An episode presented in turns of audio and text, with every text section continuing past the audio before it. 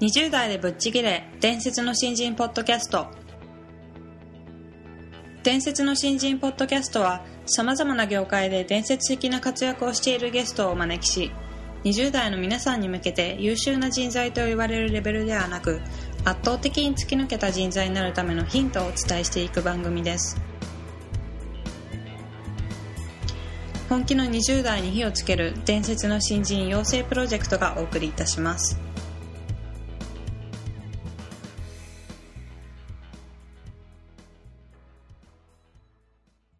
皆さんこんにちは。20代でぶっちぎれ伝説の新人ポッドキャストへようこそ。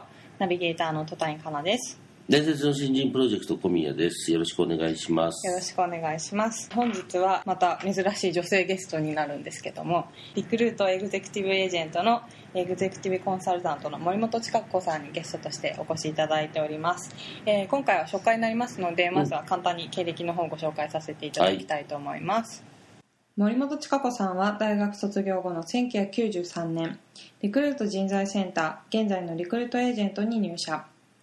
入社1年目に営業成績1位全社 MVP を受賞して以来常にトップを走り続けリクルートエージェント設立以来の累計売上実績は社内トップを誇ります。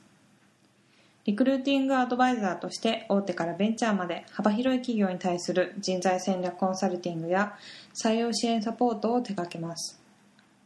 これまで約1万人の転職希望者と接点を持ち約2000人の転職に携わってきました。結婚出産後も仕事と家庭の両立を目指し2010年4月より株式会社リクルートエグゼクティブエージェントに出向。エグゼクティブコンサルタントとしてエグゼクティブ層の採用支援外部パートナー企業とのアライアンス推進などのミッションを追行しながら活動領域を広げています。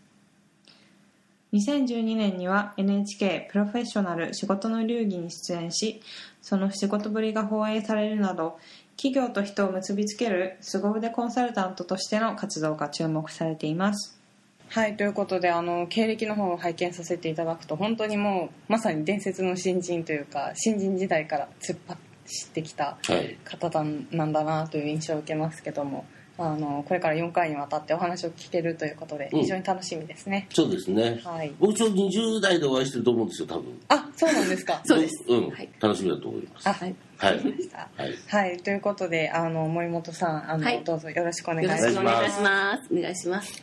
えー第1回目の、えー今回は、えースタートが違う」というテーマでお話ししていただこうと思うんですけども、まあ、本当にあの先ほど経歴の方でもご紹介させていただいたようにスタートからもう突っ走ってきたんだなっていう印象を受けたんですけどもその当時の働き方とかについてちょっとお話しいただければと思うんですが。はい。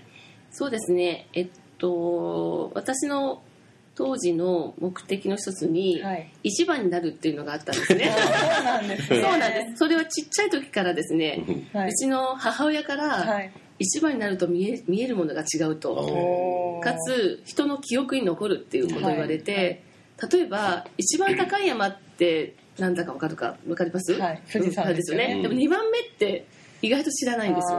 とか、はい。私の地元滋賀県なんですけど、はい。一番大きい湖は琵琶湖ですよね。はい。で、2番目の湖って言われても、意外とこう知らない。ね。なので、一番ないとならないと人の記憶に残らないのと、はいじゃないと影響力も与えられないよっていうことをずっとちっちゃい頃から言われてたので、あの入社入社式の時もあの入社式終わった後みんなの前で、はい。い、ろいろこう新人の歓迎会みたいなのをやるんですけど、うん。その時壇上で私は一番になりますって。っていうのがですね一つありましたそういう意味でもう一番になるためのはい。こう努力というか、うん。そういったものについては全く苦ではなかったですね、うん。えー例えばその一番になるためにはい。まず何をしようって考えられた？えっとですねまず誰よりも早く会社に出るうん。出社する、はい。はい。当時はえっと本当始発と同時ぐらいに会社に行ってたんですよ。小宮さんには考えられないかもしれません。けど。で、守衛さんと仲良しになったんですよ。うん。はい。うん。はい。あのなぜならば鍵をもら当時はですね鍵をかもらって、で会社のあのその入り口のドアを開けるっていうのが私の日課だったので、なのでまあ誰よりも早く出社はしてました。うん。で当時あのあるまあえー、と知り合った経営者の方から言われた言葉がすごい印象に残っていて、あのマラソンはい。例えば42.195キロのフルマラソンがあった時にその例えば最初の10キロぐらいで先頭集団になかったら、はい。絶対優勝することないよね、うんうん。うん。だから絶対優勝してる選手っていうのは最初の10キロで必ず先頭集団にいると。はい。だからビジネスで使うのもそうだそうだそうなのでもし本当に将来成功したかったら、はい。最初の本当に例えば20代うん。にいかにこう先頭集団にはい。本当にこう食らいついてでも、うんうん。しがみつけっていうのですね、なるほど、うんっていうようなことをなんか言われたのがすごく私の中で印象に残っていまして、はなので、まあ、とにかく会社の組織のコミュニティの中でも、まあ、その先頭集団で居続けるみたいなこと、はい。うん、っていうのを意識してやってましたうね。すごいもう闘志メラメラどうしてねもうね青臭いというか暑苦しいっていうのが、はい。あのよくみんなから言われた形容詞で。で、まあ、新人なのであんまりそんなね肩にちょ入れあ肩に力入れるなっていうのをうん。先輩とか上司から言われて、持たないぞって言われてたんですけど、はい私的にはそれが自然なので別になんか無理してるとか 本当にないんですよね。な。かったっていうか別にあのストイックになってるわけでもなくてそれがこう本当に私自身のらしさだったので、うんあんまり無理してる感じじじゃなかったですね。子供の時からはい。割とこうインプットされてたというか。そうですね、うん。あの子供の時からとにかくこういまずさっきの一番になりたいっていうので、はい。それは所属しているクラブチームの中とか、はい。例えば学校のクラスの中とか、はい。そういうことでもいいのでとにかく一番になることっていううん。そのための努力っていうのは、逆にあんまり見せないでいるのがかっこいいっていう、うん。なんかそういう美徳みたいなのがありましたね。なるほうどん。今その一番になるためのマインドみたいなのを伺いましたけども、はいはい。具体的にこう、まあ、あの1年目にして全全社 MVP をあの受賞されたわけですけども、はいはい。具体的にこう仕事をする中で意識されてたこととかってありますか？えーまあ、例えば、えーっと当時あの新規開拓小宮さんもよくご存知のリクルートなんで、もう自分のお客様は自分で獲得しろっていうようなスタンスなので、はい。まあ、とにかくこう新規開拓が、まあ、ミッションだったんですけども、はい。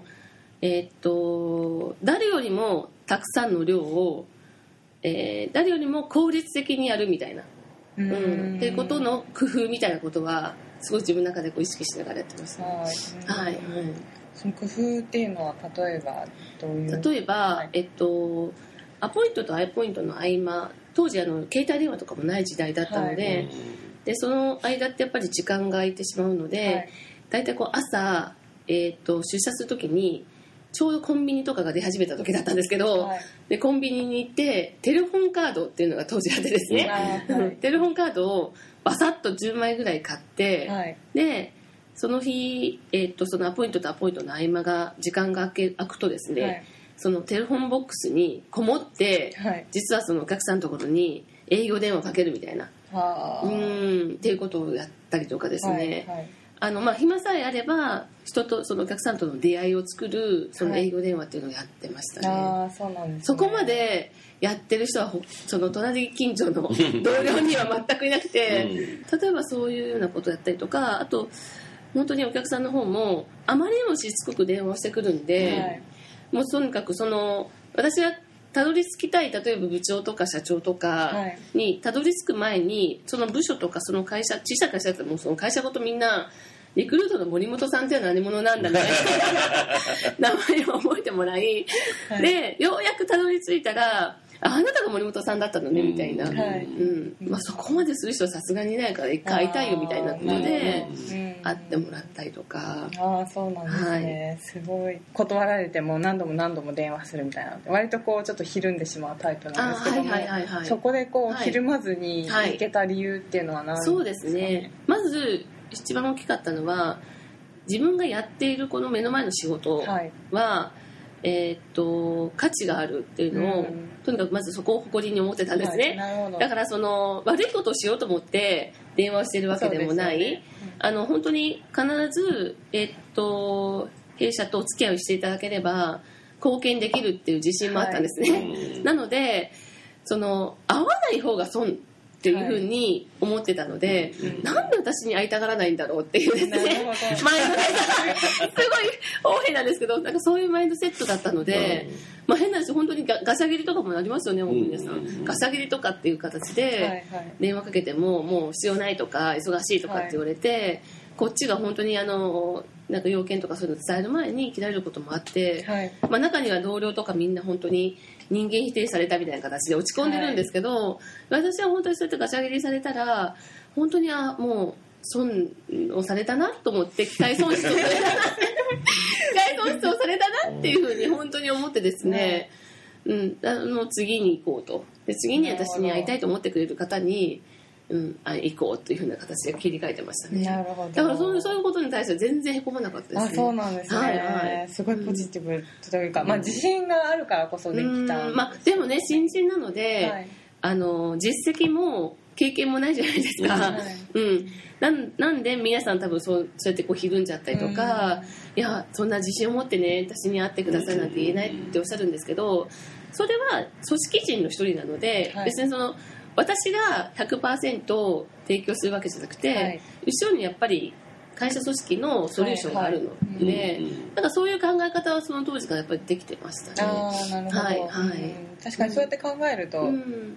できますね、そうですね。きそのあの自分一人が個人で提供するあの商品だったりソリューションってことではなくて、会社が持ってるノウハウだったりナレッジだったりソリューションなので、はい。そこの絶対の自信というか、うん、っていうのはやっぱり、うん。あのそういったことにつながってたんだと思います。えーとまあ、1年目にしてもうすぐに営業でナンバーワンになられたわけですけども先ほど1番をまずは目指すっていうことをおっしゃってましたが、その後っていうのははい。何,、何か新しい目的を持ってお仕事されてたんですか？あり続けるっていうのが大事かなと思って、うん。あの人の記憶に残りかつそれが影響力になるためにはあのある意味一番にあり続ける、ううん。で初めてそれが価値になるかなと思ってたので、はい。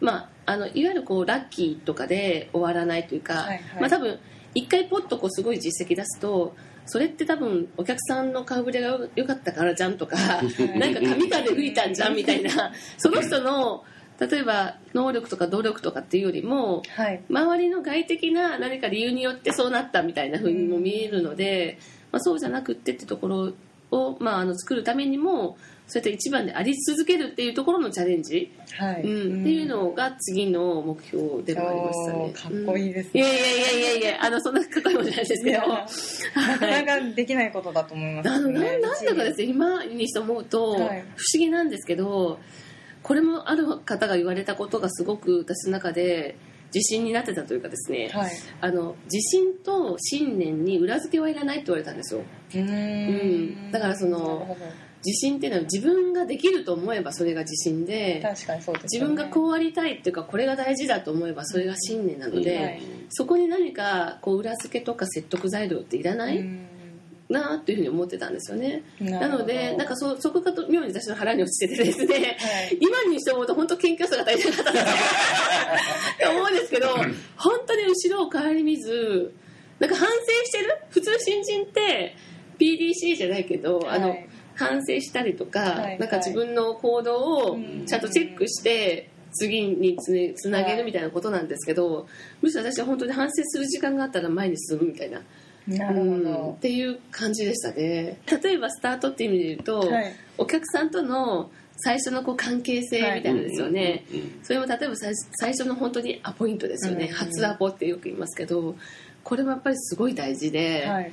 そのその本当に1時間の1時間で、はい。い、かにしてそのまあ何ですかね。私ってどっちかというとこう会社の説明とかそのシステムの説明とかっていうのはあんまり実はしなくって、まあ、とにかく目の前の森本さんがすごい信用できる人はい。とかこの人に頼んだら多分期待以上のものが出てきそうとか,、はい。なんかそういう思いで乗ってもらえたら、はい。多分もうその瞬間でお客様との相談は実は成立していて、でその信頼関係さえ作れば多分どんな提案をしようが多分向こうは乗ってきてもらえると思うんですまあ、よね。そうですよね、うん。なのでどっちかというとこうそういう初めてお会いするそのアポイントでもあの私の何ですかねこの人間性とか、はいはい。そういったことを本当にもう丸裸にしながら、はい。い、かに信用していただけるかみたいなことを醸成する場っていうんですかね、うそんな風な位置づけでしたね。はいはい。そこについては今後あの疲れ方についてあはいおはい。話ししていただく予定ですので、はいはい。そこでちょっと深掘りしていきたいなと思います、はいはいで今回はあのスタートが違うということで本当にあの森本さんのパワフルさを感じたエピソードだったなと思うんですけどもどうもありがとうございました、はい、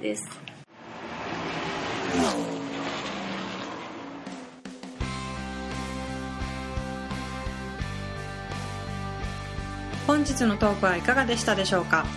伝説の新人養成プロジェクトのホームページおよびに Facebook ページでは新人時代を誰よりも早く駆け抜けるためのヒントや講座情報など日々更新していますのでぜひ一度ご覧ください。